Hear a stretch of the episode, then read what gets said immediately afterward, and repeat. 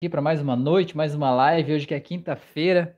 É meio feriado, meio não feriado, meio véspera de feriado, eu não sei, tá meio bagunçado. Mas hoje é quinta-feira, então é dia da gente falar sobre hipnose e hoje eu quero falar sobre timidez. Foi uma pergunta que me fizeram lá no Instagram, né? Então, como vencer a timidez? De que forma eu posso seguir a minha vida além da timidez, né? Então, para responder essa pergunta, eu decidi fazer uma live aqui hoje porque só na na caixinha de respostas lá do Instagram não cabia tudo que precisa ser dito sobre isso, né? É, e sobre timidez é um assunto bastante importante. Eu posso falar sobre isso porque eu tenho tenho know-how, né? Eu tenho experiência, passei por aí. É, você talvez que me vê aqui ou me ouve, você acha que não, né?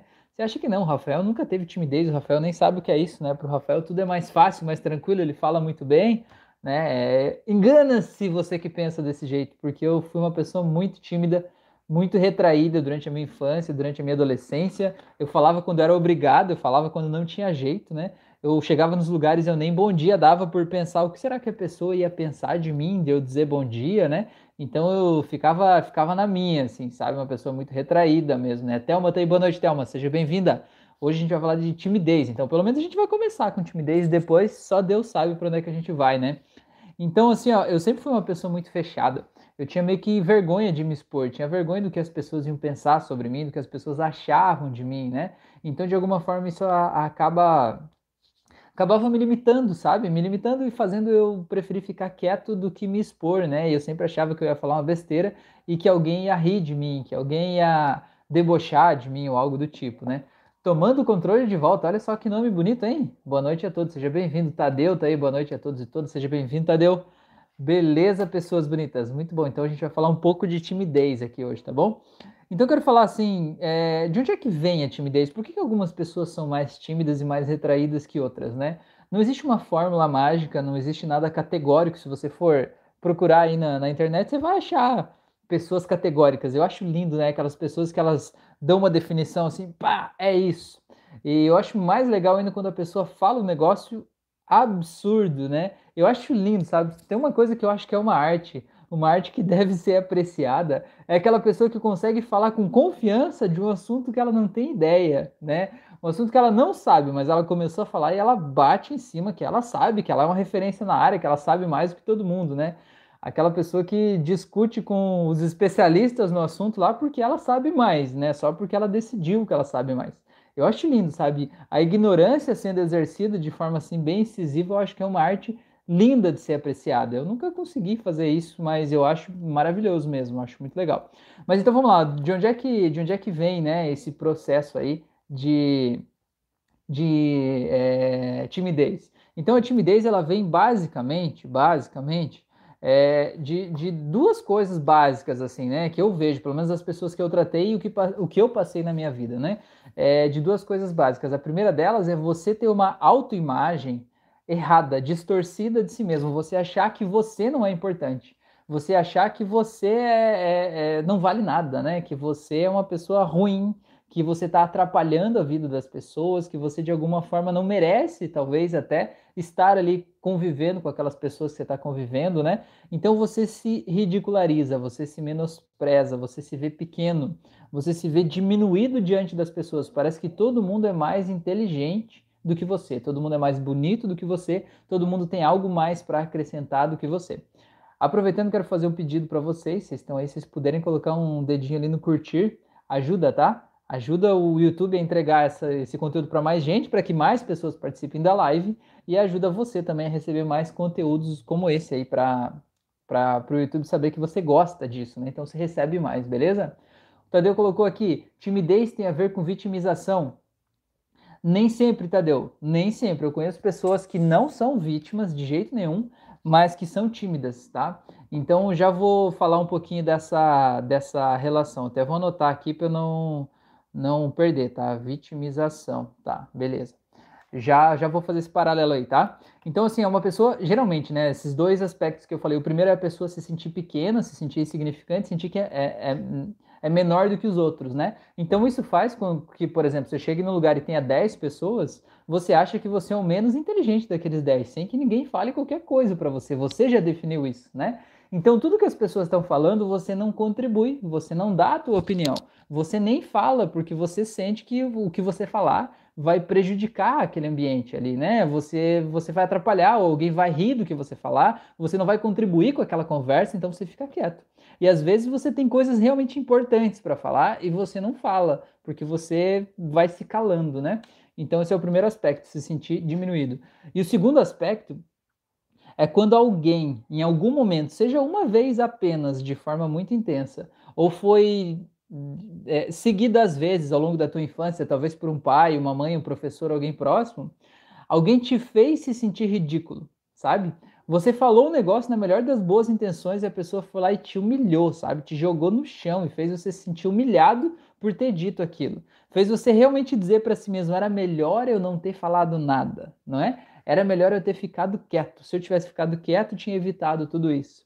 Talvez, às vezes, um, né, um pai que fica dizendo todo dia, ah, fica quieto, você não contribui, tudo que você fala é besteira, você só atrapalha, né, esse tipo de coisa. Ou, às vezes, uma única vez, mas foi uma vez que foi importante. Eu tratei uma pessoa que o trauma dela era numa festa de aniversário, o pai chamou a atenção dessa pessoa, mas chamou a atenção de um jeito muito coercivo, sabe, de um jeito muito enfático, muito forte, e ela estava na frente da família, dos amigos, e para ela aquilo foi muito forte. E ela registrou aquilo como tudo bem, a partir de agora eu vou ficar quieto então, né? E ela decidiu, né? Criou uma personalidade mais introspectiva, mais fechada, e aí ela acabou é, tendo isso como um problema, inclusive, né? Na vida adulta dela.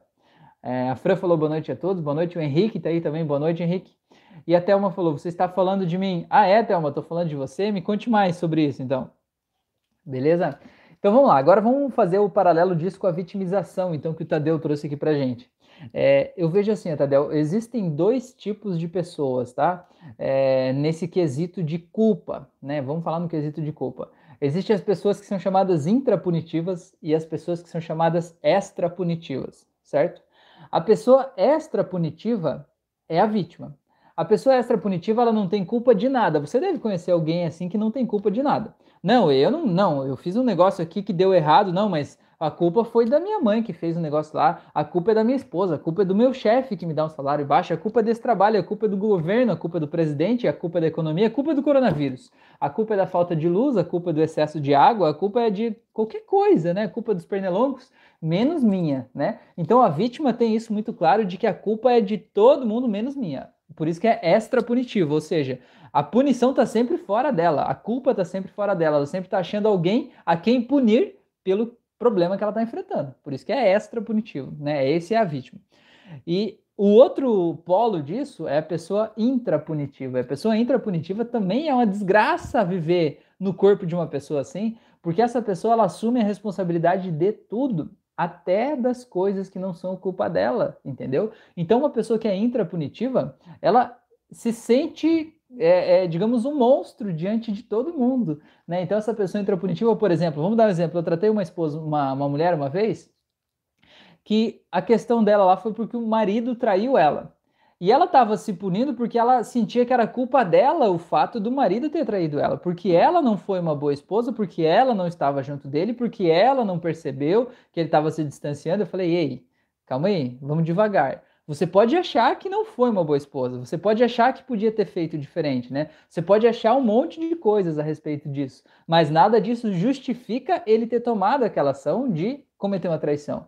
Entende que a pessoa que é intrapunitiva, ela não consegue separar talvez uma culpa que ela acha que é dela de uma outra coisa que não tem absolutamente nada a ver com ela. Então essa pessoa se sente culpada por tudo, ela se sente culpada por respirar, ela acha que ela está atrapalhando as pessoas ao redor dela pelo jeito de ser dela, né? Pelo jeito de agir, pelo jeito de pensar, ela tá sempre se culpando, porque tudo que dá errado até na vida dos outros a culpa é dela. Ah, se eu tivesse estado mais presente, se eu tivesse ajudado mais, se eu tivesse feito tal coisa de um jeito mais intenso, né? É, e, e, talvez aquilo não tivesse acontecido. Então eu vejo assim, Tadeu, que na verdade a pessoa tímida, ela tende a ser, né? Tende a gerar uma timidez na pessoa que é mais intrapunitiva do que na pessoa que é extrapunitiva. Ou seja, a pessoa que é mais introspectiva e que costuma assumir a culpa de tudo, ela já costuma se sentir pior do que as outras pessoas ao redor. Ela se sente um lixo de ser humano, porque tudo que acontece é culpa dela. Ela assume isso, não é o outro que culpa ela, é ela que se culpa. E quando ela se culpa, ela se joga para baixo. Quando ela se joga para baixo, tende a ser mais silenciosa, do tipo, eu não vou é, eu não vou falar porque eu só atrapalho a vida das pessoas ao meu redor, então é melhor eu ficar quieto porque aí eu não atrapalho, pelo menos. Se eu tenho a minha autoimagem de uma pessoa que está sempre atrapalhando os outros, é natural que eu tenda a ficar em silêncio. Do tipo assim, eu sempre atrapalho, tudo que eu falo dá errado, tudo que eu faço dá errado, todo lugar que eu ponho a mão as pessoas se dão mal, então é melhor eu ficar quieto, é melhor até eu me isolar do mundo. Então eu vejo que a timidez, ela é, não vou dizer que o contrário do vitimismo, mas eu digo que uma pessoa que é vitimista, ela não tende a ser muito tímida. A pessoa que é vitimista, geralmente, ela fala, né? Tanto que ela culpa todo mundo. Ela fica ali, ela até pode ficar meio quieta, mas se você começar a falar com ela, você vai ver que ela não tá quieta porque ela tem vergonha de falar. Talvez ela tá quieta porque ela acha que o que ela vai falar vai machucar as pessoas, do tipo assim, eu vou falar umas verdades aqui para eles, e a hora que eu falar essas verdades, que eles são os culpados por isso aqui, tudo que eles estão fazendo, né? Aí eles vão ficar bravos comigo. Então ela tende a ficar um pouco silenciosa, mas é diferente da timidez, entende que essa, esse silêncio é diferente do tímido? O tímido ele não consegue falar, ele tem vergonha de falar, ele acha que ele vai atrapalhar os outros se ele falar. E uma pessoa que é vitimista, não. Uma pessoa que é vitimista, ela pode fazer um silêncio estratégico, entende? Mas não é que ela tenha vergonha de falar, né? Na minha visão, né? Não sei o que, que você acha disso, Tadeu. Me conta aí. É, a Thelma falou: descobri agora que o que eu sinto o nome é timidez. Jamais passou pela minha cabeça que sou tímida. Olha só, Thelma, agora que você tem um nome para isso, você pode resolver, certo? Tem uma auto-hipnose aqui no canal, na playlist das auto-hipnoses, que é auto-hipnose para controlar a timidez. Então agora você já tem um caminho, né? Vai lá, faz essa auto-hipnose com muita entrega lá que você vai ver que você pode realmente mudar esse aspecto aí dentro de você, tá bom? O Tadeu perguntou: essa punição intrapunitiva pode levar à depressão? Ah, mas com toda certeza, Tadeu, com toda certeza. Porque uma pessoa depressiva é uma pessoa que vê o mundo de um jeito triste, né? Ela acaba vendo o mundo de um jeito muito ruim. É, não quer dizer que a vida de uma pessoa depressiva é pior do que a vida de uma outra pessoa não depressiva, mas quer dizer que a pessoa depressiva ela vê muito mais coisas tristes na vida que ela leva do que se uma outra pessoa estivesse vivendo a mesma vida que ela, não veria tantas coisas tristes, né? É uma questão de ponto de vista. É como se eu vejo assim a depressão é como se fosse um óculos, sabe? Você coloca um óculos aqui, ó, e aquele óculos ele filtra o mundo que você está vendo. E o óculos que a depressão traz é o óculos da tristeza. Então, tudo que você olha, você vê o que tem tristeza. E se não tiver tristeza naquela cena, esse óculos simplesmente não deixa você ver aquela imagem. Ele borra a imagem, entendeu? Então você só vê tristeza por todos os lados. Isso vai desregulando quimicamente o teu cérebro até o ponto que você pode receber um diagnóstico de que você está depressivo. E aqui é um ponto interessante. Está depressivo e não é depressivo. Faz toda a diferença. Porque depressão é um estado, não é um, uma personalidade, não é um modo de ser, não é uma pessoa, não é quem você é. Entende? Então, se a pessoa recebeu um diagnóstico de depressão, não quer dizer que ela vai ser assim para sempre. Quer dizer que nesse momento ela está dentro de um estado que é o estado da depressão. Do mesmo jeito que, sei lá, se estiver numa festa de aniversário com todas as pessoas que você ama, você vai estar tá muito feliz, você vai estar tá radiante. Aquele é um estado de alegria e durante a festa você vai estar no estado da alegria. Não quer dizer que você é alegre. Entende o que eu quero dizer? Se você não aceita né, que você é alegre porque você esteve alegre durante um dia de uma festa, você não deveria aceitar que você é depressivo porque você está, num determinado período de tempo, vivendo um estado de tristeza. Entende?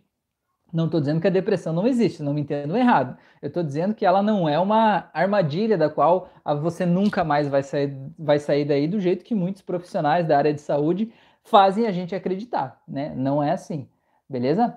É, o Tadeu falou muito esclarecedor, legal. A Ilza falou, boa noite, meus queridos, seja bem-vinda, Ilza. A Thelma falou, eu me culpo por tudo, olha aí, ó, Thelma. Olha só, só nem vou terminar de ler o que você está falando, mas ó, lembra que eu falei antes ali, Tadeu? Uma pessoa que se culpa por tudo, ou seja, intrapunitiva, tende a ser mais tímida. Por quê? Porque ela acha que ela está atrapalhando o mundo por existir. Ela acha que ela só faz merda e que tudo que ela faz dá errado e atrapalha a vida das pessoas. Então é melhor ela não falar, é melhor ela não fazer, é melhor ela ficar quieta, porque pelo menos não atrapalha, não é? Você vê, até uma falou antes que ela descobriu que ela é ela é tímida e falou que se culpa por tudo. Ó, aqui tá, tá se encaixando por enquanto, hein? Falou, eu mesma me excluí e me isolei. É, você continua falando de mim, estou assustada. Um chá de realidades e descobertas no momento só, gratidão. Pois é, Thelma, que legal, interessante, hein? É, o Tadeu falou, entendi, fica muito claro como você explica. Legal, valeu. Thelma, é interessante esse negócio de um chá de realidades aí na mesma coisa. Eu já contei aqui numa outra live, mas eu vou contar de novo do jeito que você está falando, parece que é assim, né? Eu tinha uns 15 anos, eu acho, 14, sei lá. É, eu tinha uma alergia em volta do meu nariz, eu fui no médico otorrinolaringologista. Ô, nomezinho difícil, né, para fazer aquele jogo da forca, sabe? Esse é um nomezinho bom. Aí fui no médico lá, e aí para descobrir o que, que era isso. E o médico pegou aquela caninha, aquele caninho, aquela mangueirinha, né, que tem uma câmera na ponta, e foi enfiando aquela sonda no meu nariz, e aparecia numa TV grandona, assim, né, as minhas partes internas lá, né? Coisa, coisa linda, né? Ver a mucosa do nariz da gente expandida do tamanho de uma tela de 42 polegadas. É uma cena incrivelmente linda. Aí ele foi empurrando aquele bagulho lá, daí ele falou assim: tá vendo esse negócio aqui, ó? Esse aqui, ó, é desvio de septo. Eu falei: ah, beleza, desvio de septo. Bom, anotei aqui, eu não sabia de nada. Para mim, eu tava saudável, né? Eu só tava com um negócio no nariz. Para mim, era passar uma pomada ali e resolver. Aí ele pegou e foi empurrando aquela mangueirinha mais, falou: tá vendo esse negócio aqui? Esse, tipo um, um catarro, um negócio assim. Falando: tá vendo isso aqui? Isso aqui é rinite. Quer dizer que você tem renite. Falei, ah, bom, beleza. Ele empurrou mais um pouquinho aquela mangueirinha e disse, ó, tá vendo esse outro negócio mais comprido, meio viscoso tal, aqui, tá vendo? Isso aqui é uma secreção de sinusite, quer dizer que você tem sinusite também. Eu falei, caramba, bicho, enfiou a mangueira um tanto assim, bicho, já achou três problemas em mim, mano, meu Deus. Aí ele pegou e continuou empurrando aquela mangueira, a mangueira vem, faz a volta e começou a descer pra garganta e falou, tá vendo essas bolinhas aqui, esse negócio aqui, ó? Isso aqui é tuas amígdalas, ó. Tá vendo que tá vermelho? Elas estão inflamadas, ó. Quer dizer que você tem amidalite. Eu falei, cara, para de empurrar essa merda dessa mangueira, bicho, já tá bom, né? Ele enfiou daqui até aqui, ele achou quatro problemas ali que me acompanharam, né? Durante a vida aí, durante muito tempo, né? Então é mais ou menos assim, né, Thelma? A gente vai se autoconhecendo e vai descobrindo coisas a partir do, do olhar dos outros, né? Algumas a gente gosta, algumas a gente não gosta, mas pelo menos a gente tem um caminho, né, para a gente poder sair dali. Thelma, o que eu quero te dizer é o seguinte: nem tudo é culpa tua, tá bom? Anota isso aí. Anota, faz, escreve na, na, no teu pulso aqui, assim, ó. Escreve aqui assim, ó. Aqui nessa parte da mão, né? Escreve nem tudo é minha culpa, tá? Aí quando você estiver se punindo por algo, você olha e lê assim, é, sabe que nem tudo é minha culpa. Porque assim, até uma é, é comum às vezes a gente estar tá num relacionamento com outras pessoas, né? E não é por mal, mas às vezes você é a pessoa intrapunitiva e você está num relacionamento com uma pessoa que é extra punitiva, que é aquela pessoa que não assume a responsabilidade por nada. Aquela pessoa é a pessoa que sempre está procurando alguém para culpar, entendeu? E de quando aquela pessoa, às vezes tem um relacionamento amoroso, por exemplo, com uma pessoa que está sempre disposta a assumir a culpa por tudo, parece que meio que as coisas ficam fáceis, entendeu? Parece que esse aqui nunca tem culpa de nada, ele é o santo, a perfeição divina encarnada aqui, e você é o culpado de tudo, não é verdade? Então, às vezes, a gente precisa dar uma olhada nisso e pensar: será que realmente é minha culpa tudo isso? Será que porque alguém falou que aquilo é minha culpa, aquilo realmente vira minha culpa? Será que eu preciso provar que não é minha culpa? Entende? Às vezes a gente pode simplesmente respirar, sabe? E deixar ir, né? A gente não é culpado por tudo. E quando as coisas acontecem ou dão errado, é, eu vejo que tem, tem dois caminhos, eu acho, sabe? Ver um negócio que deu errado, eu vejo que tem duas formas da gente encarar isso. Tipo, ah, eu queria que isso aqui fosse diferente e não deu certo. Essa garrafa de água não deu certo do jeito que eu queria. Eu vejo que tem duas formas de eu encarar isso. A primeira forma é eu descobrir quem é o culpado por isso aqui dar errado. Quem que é o culpado por isso aqui dar errado? Eu estou tentando achar alguém para eu punir, né? Estou tentando achar alguém para eu punir para que, sei lá, para diminuir a minha dor, né, a minha frustração disso aqui sair diferente do que eu esperava, do jeito que eu queria, certo? Mas tem uma segunda forma. A segunda forma é ver isso aqui não saiu do jeito que eu queria. Beleza. O que, que aconteceu no processo que eu fiz, né? O que, que a gente fez, de que forma esse processo trouxe esse resultado? Para que eu possa entender de que forma o processo pode ser feito de um jeito diferente para dar um resultado diferente. Isso muda tudo. Isso muda porque eu não estou querendo achar um culpado, eu não estou querendo punir ninguém, eu estou querendo entender no processo o que, que aconteceu que gerou esse resultado. Entendendo que esse resultado foi gerado normalmente. E que se eu quero um resultado diferente, eu posso gerar algo diferente, né? um processo diferente. Entendendo, nesse caso, a gente assume a responsabilidade pelo que aconteceu.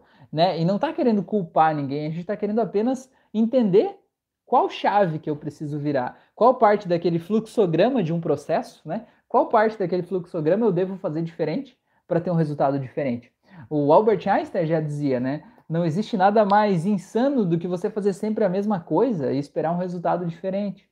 Então, as coisas que dão errado ou dão diferente do que a gente queria devem ser usadas como caminho de autoconhecimento, como caminho de eu entender por que, o que, que eu fiz que gerou isso. E o que, que eu posso fazer diferente para gerar algo diferente. Né? Um dos pressupostos da PNL fala que não existe erro, existe apenas feedback. Cara, eu acho isso muito legal. Feedback é o que? Eu fiz uma coisa que deu um resultado. Não é o resultado que eu queria? Ótimo. Então vamos fazer uma coisa diferente para se aproximar do resultado que eu queria, né? É mais ou menos essa que é a ideia do feedback, né? Não tem erro, é só feedback. É que nem a história do, não sei se vocês sabem, a história do Thomas Edison, que ele criou a lâmpada, né? A lâmpada Hoje é uma coisa simples, né? Toda casa tem, todo lugar tem várias lâmpadas, né? Você aperta um botão, a lâmpada acende. Mas criar a lâmpada não foi assim da noite pro dia, né? Um estalar de dedos e a lâmpada estava lá, né? A história, né? Não sei se é uma lenda ou é uma história, enfim. Diz que o Thomas Edison ele, ele criou a lâmpada na tentativa número 10 mil dele. Ou seja, ele errou 9.999 vezes. Eu acho que isso é um pouco de folclore envolvido, né? Pelo número, mas enfim a, a ideia, a base da ideia é, é sólida, vale. É, então ele errou 9.999 vezes até chegar na lâmpada que funcionou, né, e que mudou o jeito que o mundo se ilumina, né?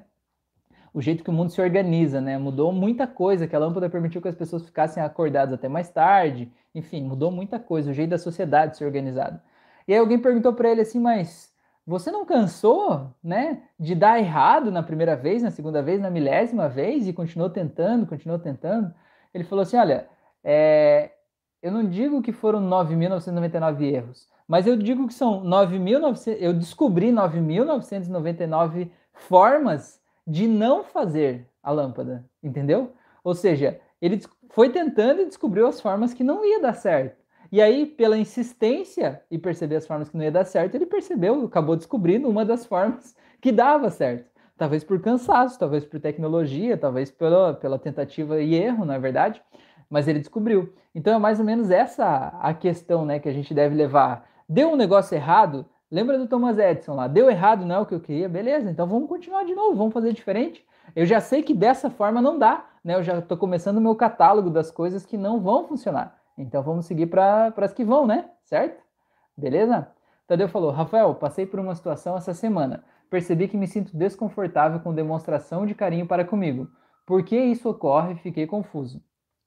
Tadeu, vou te fazer uma pergunta. Quando você era criança, você era acostumado a receber carinho? Tipo, teus pais eram próximos, assim, eles pegavam você no colo, abraçavam, beijavam, é, fazia parte da tua rotina receber carinho, assim? Conta aí, depois eu continuo, tá? A Thelma falou, senti a dor da mangueirinha, é, do, do, da sonda, né? O Henrique falou, sou muito tímido, sempre que me exponho a pessoas fico muito tenso, a voz falha, fico com os calafrios e muito preocupado com o que as outras pessoas vão pensar de mim e do que eu vou falar. Então, Henrique, olha isso aí que eu estava falando, né? A gente se sente pequeno, a gente se sente diminuído, a gente já acha que a gente vai errar. E é por isso que a gente se preocupa do que, que as pessoas vão pensar. Porque se você tivesse a confiança de que você vai falar com certeza, com maestria, que você é um ótimo orador, que você domina o assunto e que você vai fazer um discurso incrível que vai mudar a vida das pessoas, você não ia estar preocupado com o que as pessoas pensam, concorda comigo? Você não ia estar preocupado que as pessoas vão pensar: nossa, o Henrique é um cara fodão pra caramba, ele fala bem, ele se expressa bem, ele traz um conhecimento legal que me ajuda a mudar a vida. Concorda comigo? Então, você não está preocupado com o que as pessoas pensam. Na verdade, é que no final das contas, você acha que você não é bom o suficiente. Entende? Entende o lance? Então, tem uma auto-hipnose aqui no canal, Henrique, que é auto-hipnose para timidez, para se libertar da timidez. Eu acho que esse é o nome, o nome, né? Então, essa auto-hipnose vai te ajudar. Mas é importante também se fazer algum processo de empoderamento, sabe? Você fazer ter uma auto-hipnose para autoestima, que tem aqui no canal, tem uma auto-hipnose para autoaceitação. Às vezes tem uma parte da nossa personalidade que a gente não se aceita, sabe? Sei lá, eu não sei qual que é a tua história, mas às vezes tem uma parte que eu não aceito, entende? Sei lá, às vezes a pessoa, por exemplo, não estou dizendo que é o teu caso, mas só para te dar um exemplo. Imagina que a pessoa é homossexual, por exemplo, né? ou tem uma tendência homossexual, mas ela não aceita aquilo dentro dela. Ela não se imagina sendo o que, que meu pai vai pensar disso, o que, que minha mãe vai pensar disso, o que, que não sei o que lá e tal. É, então, de alguma forma, aquilo que faz a gente não se aceitar é como se eu guardasse um segredo, entende? E aí isso faz a gente não se expor em público, porque a gente se colocar na vitrine, de alguma forma, pode fazer com que esse segredo venha à tona. Então é melhor que ninguém olhe para mim, que eu fique na minha, que eu fique quieto, que eu não chame atenção, porque aí o meu segredo fica guardado. Entende? Tô, tô só dando os exemplos, assim, né? Que é, a timidez é algo grande, né? Algo maior, né? É, ela não é o problema, ela é a consequência do problema. Talvez você esteja querendo esconder algo das pessoas, talvez você esteja querendo esconder algo de você mesmo, né? Então, é, tem vários aspectos, mas passa por esse caminho de empoderamento, sabe? De você perceber o teu valor próprio. Tem uma auto-hipnose ali também, que é a auto-hipnose para despertar a sua melhor versão. Essa também, também vai ajudar muito, porque às vezes a gente se vê de um jeito distorcido, sabe? A gente se vê de um jeito errado, a gente tem uma distorção da nossa autoimagem. Sabe, eu vou te dar um exemplo de distorção da autoimagem que talvez você possa entender melhor, tá? É, por exemplo, uma pessoa que ela sofre de anorexia, você já deve ter visto né? É uma pessoa, tipo aquelas pessoas muito magrinhas, assim, que você vê que é só o osso, parece um esqueleto até. E a pessoa não consegue comer porque ela acha que ela tá gorda, e quando ela come, ela vai lá e vomita, né? Gera bulimia, porque ela tem uma autoimagem totalmente distorcida. Ela se vê como uma pessoa acima do peso, ela se vê como uma pessoa obesa de verdade, ela se vê assim. E ela tem tanta repulsa daquela pessoa obesa que ela se vê quando olha no espelho, que faz com que ela não come. Ou seja, ela não está vendo quem ela é de verdade, ela não está vendo a realidade que o espelho está mostrando. É como se fosse um óculos, entendeu? É uma distorção da autoimagem. No teu caso, provavelmente a, a tua distorção de autoimagem não é física, não é tipo, ah, eu sou uma pessoa gorda ou magra e estou me vendo errado.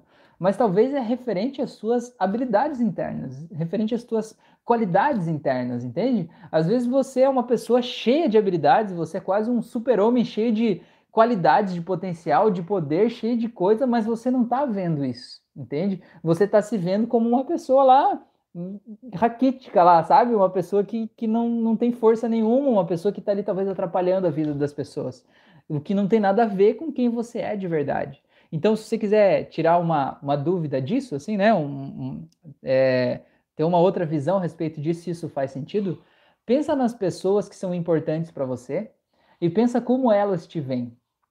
Será que você se vê do mesmo jeito que as pessoas que te amam te veem? Ou será que elas te veem melhor do que você consegue se ver? Se elas te veem melhor do que você consegue se ver, é porque provavelmente você está com uma imagem interna distorcida de si mesmo. E você precisa curar essa imagem. Quando você curar essa imagem, você vai perder o medo de falar, você vai perder o medo de se expor, porque você vai simplesmente ser você, entendeu? Ser você já é baita massa, entendeu? É massa, você é bom o suficiente só em ser você. Você não precisa agradar as pessoas, você não precisa fazer nada pelas pessoas, você não precisa entregar nada pelas pessoas. Ser você é a melhor coisa que você pode fazer na vida, entende? E quando você conseguir desamarrar as coisas que te impedem de simplesmente ter orgulho de ser quem você é, você vai ver que não vai ter timidez que vai te impedir de fazer nada, entendeu? É mais ou menos por aí. Beleza? Não sei se isso faz sentido, me conta aí. É, vamos lá. É, que tá. Tomando controle de volta falou, Henrique, isso pode ser ansiedade. Então, a ansiedade é a consequência de uma autoimagem distorcida. A ansiedade é a consequência de uma pessoa que se sente indefesa diante da vida. É uma pessoa que não consegue ver as suas próprias forças, né? E quando ela olha para o futuro, ela acha que tudo vai dar errado. E o que, que é a ansiedade? A ansiedade é o medo do futuro. É eu achar que tudo vai dar errado, que as coisas não vão dar certo, né? E por que, que eu acho que tudo vai dar errado? Porque eu me vejo como uma pessoa incapaz, eu me vejo como uma pessoa pequena, eu me vejo como uma pessoa que não vai dar conta de todas essas coisas incríveis e grandes e coloridas que o mundo tem aí pela frente, entendeu? Então, na verdade, quando a gente muda a nossa autoimagem, a gente consegue mudar várias coisas na vida, inclusive a ansiedade. Mas é verdade, com certeza, isso que você falou tem todo sentido, pode ser sim. O Tadeu falou: não, os meus pais me criticavam muito, morei muito tempo com minha avó, ela era muito carinhosa. Nunca tinha notado isso, por isso achei confuso. Sou introvertido, mas não percebi esse desconforto com receber carinho. Pois é, Tadeu, na verdade, é... eu sempre digo assim, né? A gente não veio para esse mundo sabendo as coisas. A gente aprendeu né? A gente aprendeu nas nossas experiências. Então, se você não recebeu esse carinho de pegar no colo e tal, né? Não, não fez parte da tua criação, principalmente da primeira infância até os sete anos, quando a gente está construindo a nossa personalidade, o que vem depois disso você pode aprender, mas talvez você ache como algo meio forçado, entendeu? Talvez você ache como algo que não é natural. Se, por exemplo, até os sete anos você morava com os teus pais, eles eram frios, distantes, te criticavam, faziam você achar que não era bom o suficiente, é, depois desse período, quando alguém te dá carinho, talvez possa gerar uma sensação meio de confusão, né? Do tipo assim, o que, que essa pessoa quer? Né? Do tipo assim, é, parece que essa pessoa está me agradando para querer algo.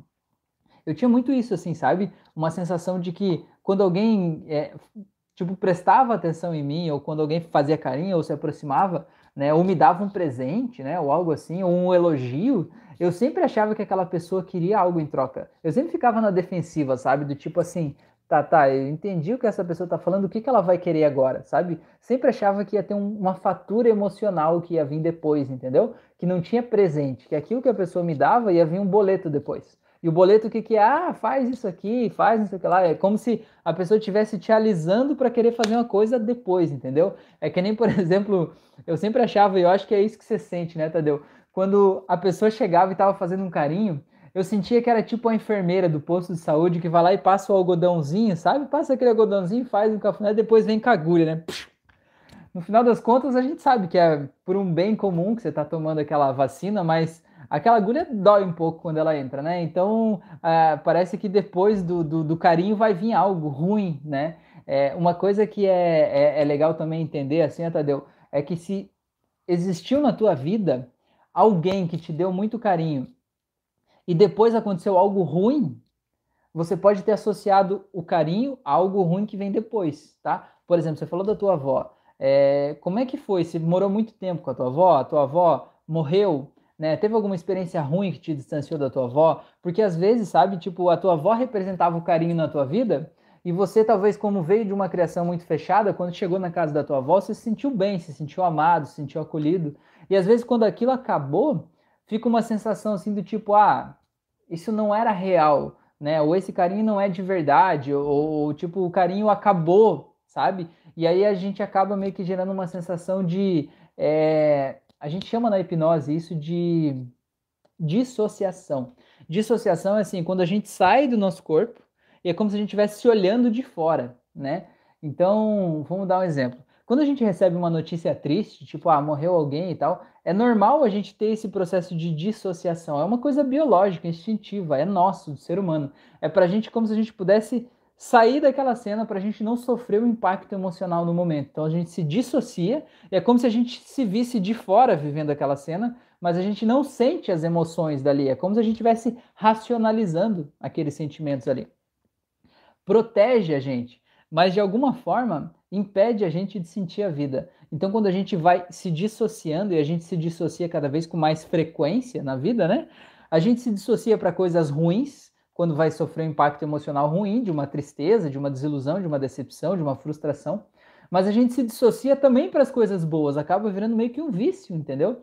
E quando você vai viver uma coisa muito boa, você se dissocia também. Talvez dentro de você possa ter aquela referência se acontecer algo bom, vai acontecer algo ruim depois, né? É, se acontecer algo bom agora, vai acontecer algo ruim depois. Então você se dissocia quando está acontecendo a coisa boa, quando está acontecendo o carinho, para você não sentir aquele carinho, porque é como se você não sentisse o carinho, não acontecesse a coisa boa, não fosse precisar acontecer aquela coisa ruim depois.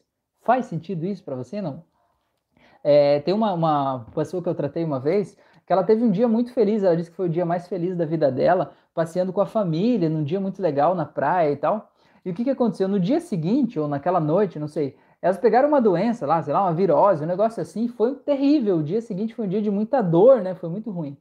E como aquele era o dia mais feliz da vida daquela criança, ela criou dentro dela a, a seguinte crença, né? Depois de toda grande felicidade vai vir um grande desespero. Então, sempre que ela ia viver um momento bom, um momento feliz, ela se dissociava para não viver aquela felicidade.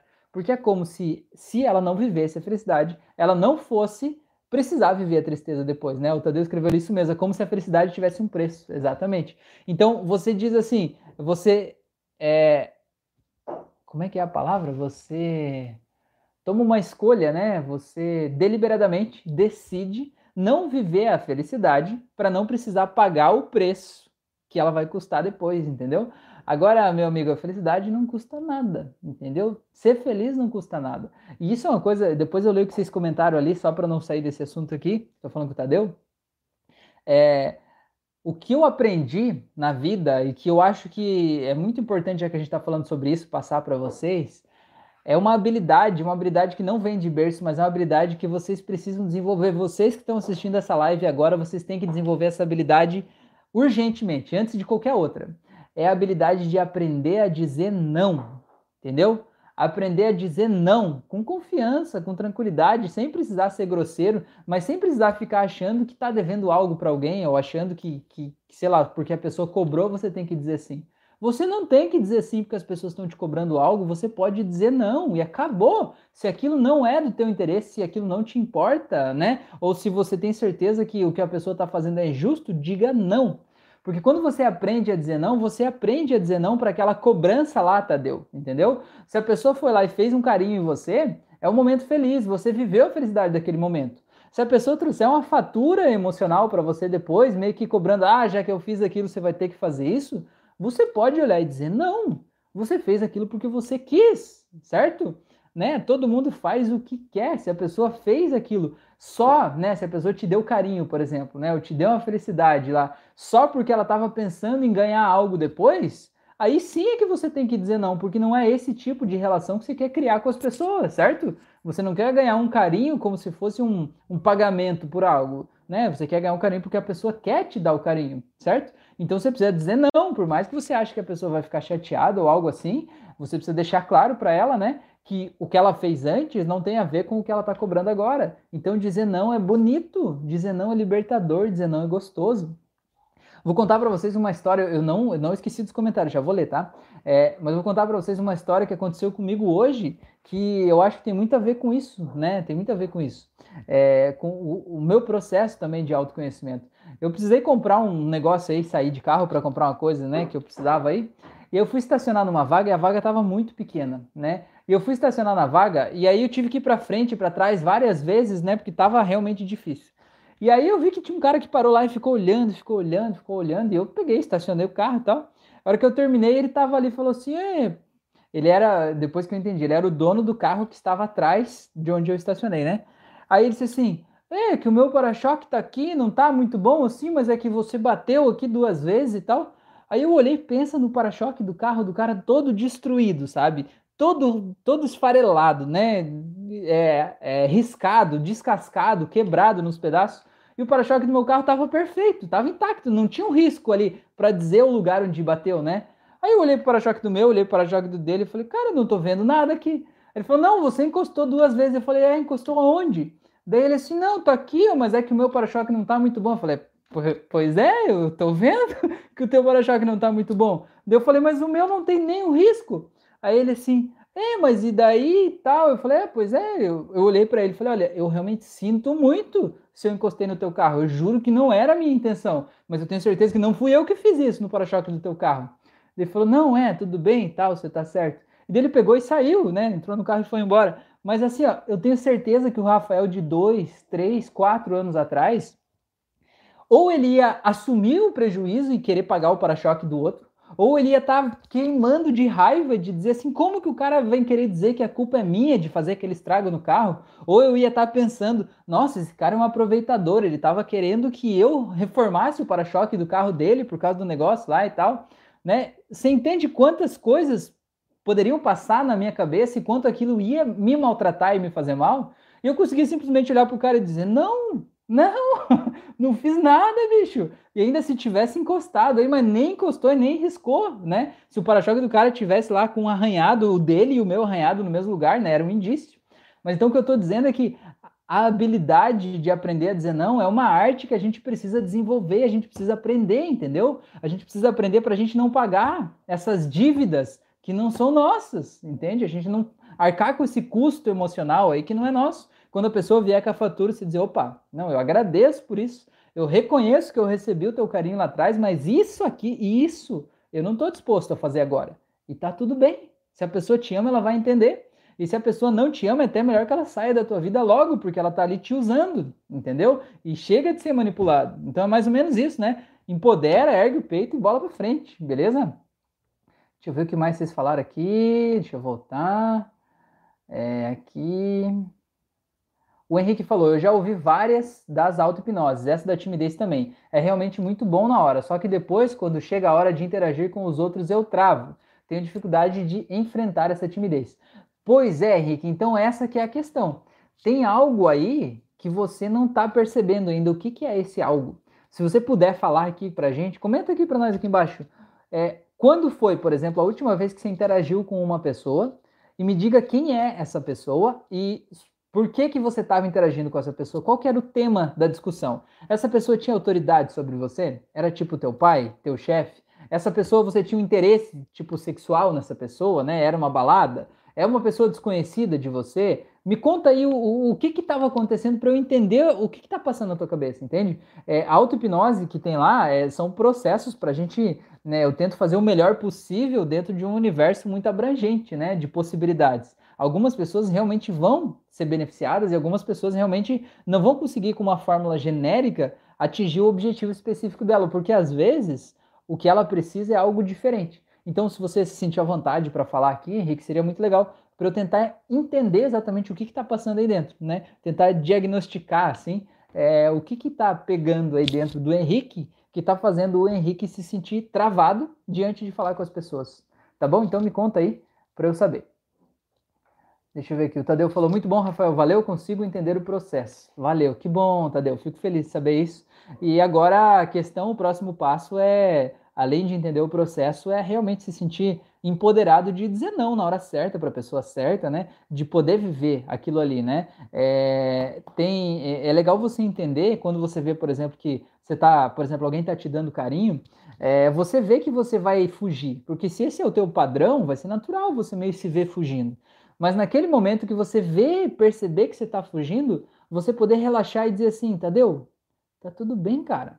Não tem dívida nenhuma, não tem fatura nenhuma. Essa pessoa está querendo fazer isso porque ela quer estar tá com você porque tá com você é legal, porque tá com você é gostoso. Ela tá te dando carinho por ela, entendeu? Porque eu tenho certeza que você já fez carinho em outra pessoa e você sabe como é gostoso a gente fazer carinho em outra pessoa. Não só receber carinho, mas fazer também é muito bom.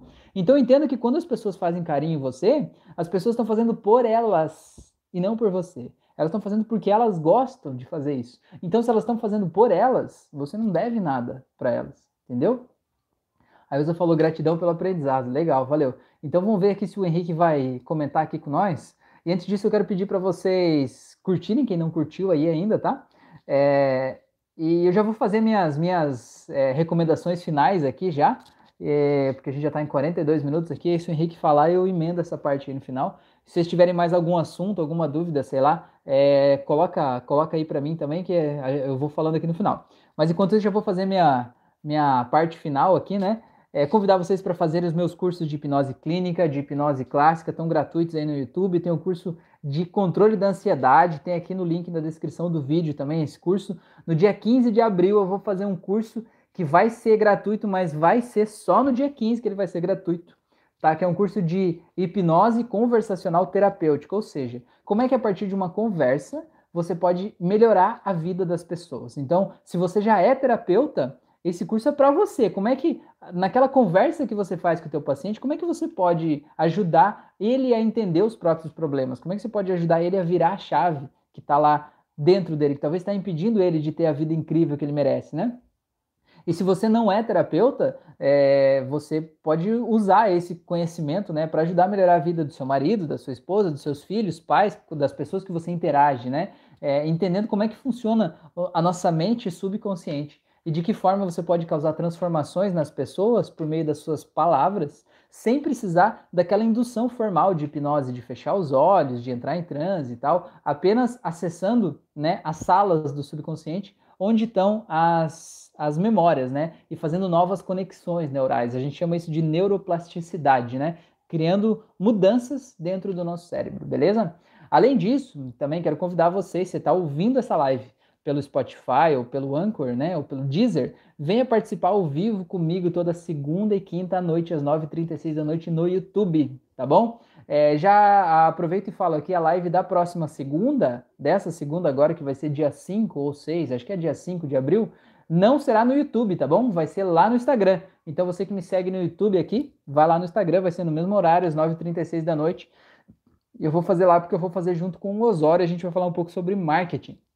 Né, de que forma, e o marketing a gente vai falar para terapeutas, mas na verdade é um marketing básico. Se você de alguma forma vende alguma coisa, se você quer chamar a atenção das pessoas, se você precisa de clientes, você precisa atrair público, né? Essa conversa vai ser bem legal, vai ser na segunda lá no Instagram, beleza?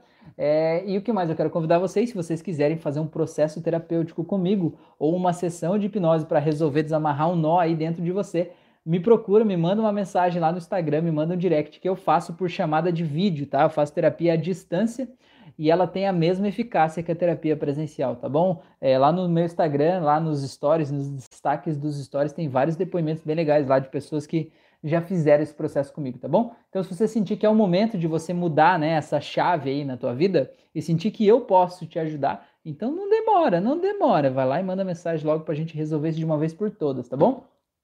Quanto antes, mais legal, tá bom? É, então, deixa eu ver o que vocês falaram aqui pra gente finalizar essa parada aqui. Vamos ver.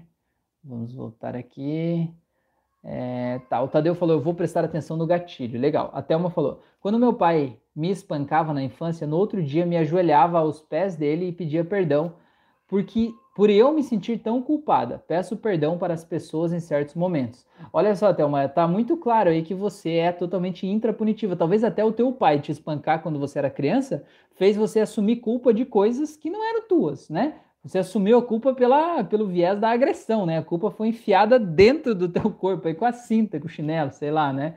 É, então, Thelma, você não, ó, você não é mais aquela criança, tá? Você tem uma tarefa agora, tá? Assim que terminar essa live, você fechar os teus olhos, você imaginar aquela Thelma criança, aquela que ela é espancada pelo pai, e você explicar para ela por que que aquilo não era culpa dela. Explicar para ela por que, que ela não precisa mais pedir desculpa. Explicar para ela tudo que você aprendeu ao longo do, desse período da tua vida, explicar para ela que existem coisas que podem ser culpa dela, mas existem muitas outras coisas que não são culpa dela. E explica para ela, Thelma, qual é a forma correta, eficiente dela diferenciar as duas coisas, diferenciar quais coisas são culpa dela e quais não são. E ensina para ela também, Thelma, que as coisas que não são culpa dela, não adianta ela se culpar, se punir, se prejudicar, não adianta, não vai resolver. E das coisas que são culpa dela, também não adianta ela se culpar, porque já passou, já foi, entendeu? Não adianta ela se culpar, ela deve olhar para aquilo como um aprendizado, né? E ver de que forma isso que aconteceu me ensinou e me melhorou. E por esse aprendizado ela vai se empoderar. Então, Thelma, eu quero na próxima live você me conte, ou aqui nos comentários da live depois que terminar, me conta como é que foi essa experiência, tá bom? É dever de casa aí, hein? Se você não fizer isso, eu vou te banir aqui da próxima. Não, mentira, não vou banir não. Mas faz isso que vai ser muito bom, tá bom? É, vamos lá. O Henrique falou nas últimas vezes que eu fiquei tenso foi quando eu estava conversando com pessoas desconhecidas mesmo e amigos no dia a dia mesmo. Legal, Henrique. E o que, que você sente, tá? Só que por mais que seja uma pessoa qualquer que eu esteja conversando, eu já fico preocupado e tenso e não consigo me soltar. Costumo me sentir feio e achar a minha voz estranha, por mais que eu não tenha nenhum problema real comigo. Então, Henrique, auto-hipnose de autoestima. Não sei se você já fez essa, mas faça essa e faça auto-hipnose de autoaceitação, tá? E a de autoaceitação, coloca a tua voz lá, cara. A tua voz é a tua voz, é a voz que você tem, bicho. Não adianta você querer dizer assim, ah, mas eu não sou um barítono, queria ter uma voz mais grave, né? Eu queria ter uma voz de um cantor de ópera. Cara, você tem a voz que você tem, certo? Isso é uma das coisas que você não pode mudar. O que você pode fazer é talvez a partir do momento que você aceitar que essa voz é tua, você possa talvez fazer algum exercício vocal, né? Procurar talvez algum, alguma fonoaudióloga que talvez possa te dar exercícios que te ajudem a talvez é, mudar um pouco, se isso realmente for um problema. Mas ó, eu vou te dizer que isso provavelmente não é um problema, tá, Henrique? Provavelmente não é um problema. Sabe o que, que é? Talvez na, naquele período da adolescência, sabe aquele período que a gente começa a mudar a voz, a gente começa a ficar com uma voz diferente, a voz começa a falhar. Naquele período, às vezes, as pessoas debocham da gente, as pessoas riem da gente, as pessoas fazem a gente se sentir estranho, fazem a gente se sentir inseguro, porque a gente está com uma voz esquisita naquele período, com uma voz estranha naquele período, entendeu? Só que às vezes, o que a gente viveu, o bullying que a gente sofreu naquele período por causa daquela voz, acompanha a gente e parece que a gente não deixou de ser esquisito, entendeu? Como se aquilo continuasse com a gente. Mas, cara, não continua, entende? É, essa sensação que você tem, a gente falou, é, eu, eu, comecei a falar lá no começo, né, a respeito de uma imagem distorcida, talvez a tua imagem distorcida sobre si mesmo seja justamente sobre a tua voz e sobre a tua imagem, né? Você falou que você não se sente uma pessoa bonita, então isso que você precisa mudar. Se autoaceitar é isso, cara, é aceitar quem você é hoje, tá? Vou dar um exemplo. É, não, não sei se é o teu caso, mas vamos dar um exemplo de uma pessoa que talvez ela não aceita que ela tem um excesso de peso, certo? Aí ela passa uma vida brigando com aquele excesso de peso, certo? Mas ela não aceita que ela talvez esteja acima do excesso de peso, ela não aceita o corpo dela como ela é. Ela olha no espelho e diz assim: Não, eu não aceito, isso não é meu, não aceito, eu renego, não é, não é, isso não sou eu, não sou eu. Só que o que, que acontece, cara? Tem um negócio que é muito louco, que é o seguinte: você só consegue mudar o que é um problema, certo? Se não é um problema, não tem como mudar algo que não é um problema, certo? Então você precisa aceitar aquilo e aceitar que aquilo pode ser um problema, mas que está em você, certo? E quando você aceita que aquilo é um problema, que aquilo está aí, aí sim você tem o poder de mudar. Enquanto você não aceita, você não pode mudar. Entende? Então você precisa fazer esse processo de autoaceitação, é aceitar, cara, eu sou essa pessoa, eu tenho esse corpo, eu tenho esses olhos, eu tenho esse nariz, eu tenho desvio de septo, né? Eu tinha a renite, a sinusite e o qualquer outra amidalite, isso aí eu eu resolvi dentro de mim. Eu resolvi isso com autoconhecimento, porque eu descobri que essas três coisas, elas são, é, como é que chama? Elas são, a metafísica da saúde fala que elas são somatizadas. Elas são emoções que a gente está reprimindo aqui dentro da gente, a gente está gerando aquelas emoções e o nosso corpo está somatizando isso em problemas físicos, certo? Então hoje eu não tenho mais nem renite, nem sinusite, nem amidalite. Eu resolvi isso por meio das minhas emoções, certo? O desvio de septo é uma coisa física, eu não sei se ele vai mudar necessariamente só de mudar as minhas emoções, mas eu posso dizer que o nosso nariz representa o nosso ego, representa a nossa autoimagem. Então, qualquer tipo de problema que a gente crie no nosso nariz, né, por exemplo, um desvio de septo que foi uma má formação do nariz, é referente a eu não aceitar a minha própria autoimagem, não aceitar o meu próprio ego, a eu querer ser diferente. Então, o desvio de septo, inclusive, revela sobre a minha personalidade da minha infância e da minha adolescência, né? Olha que loucura, como o nosso corpo tem sinais claros pra gente, né? Mas a gente precisa aceitar, cara. Então, por exemplo, eu preciso aceitar. Tem coisas em mim que eu não gosto, mas eu preciso aceitar. Que nem eu tô falando do desvio de septo no nariz. A Fran falou, né, de uma, de uma amiga uma vez. Se você olhar o nariz assim por baixo, ó, esse aqui é redondo, ó, e esse aqui é comprido. É um problema? Talvez seja. Talvez não seja. Agora, se eu ficar louco pensando, olhando para o vídeo, olhando para os meus furinhos do nariz e dizer, meu Deus, esse furinho é diferente desse, cara, eu vou me achar ridículo, eu vou achar que todo mundo está só prestando atenção nesse furinho, entendeu? Agora, é, se eu aceitar dizer, porra, o meu nariz é desse jeito, foda-se, eu não posso mudar isso, então é assim que eu sou, entende? Quando a gente aceita isso, a gente se empodera, entende? E aí, por exemplo, se eu aceitar, ah, o meu nariz é assim, tá? E se for uma coisa que me incomoda, eu posso ir fazer uma cirurgia, mudar isso, sei lá. Mas se não me incomoda, tudo bem. Entende o que eu quero dizer? Então, mais ou menos por aí. Deixa eu ver o que mais vocês falaram aqui. É, alguém falou alguma coisa aqui. A Thelma falou: Muito obrigada por sua atenção e carinho conosco. Parabéns pela live. Valeu, Thelma. Gratidão. Maria Castilho tá aí, boa noite, beleza. Felipe Moron tá aí, olha só quanto tempo, hein? Abraço, abraço, Felipe, muito bom. Felipe é músico, né? Professor de física. Felipe é um grande cara. Trabalhei com ele. É, jornalista também. O cara tem várias profissões. Muito bom.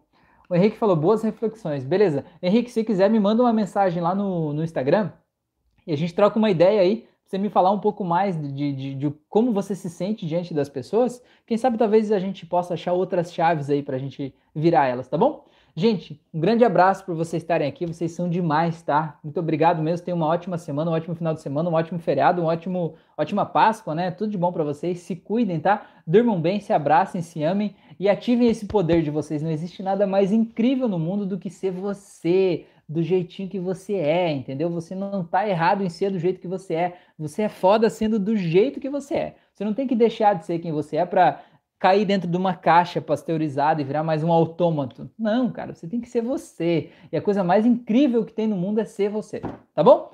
Valeu, um grande abraço, se cuidem e até a próxima.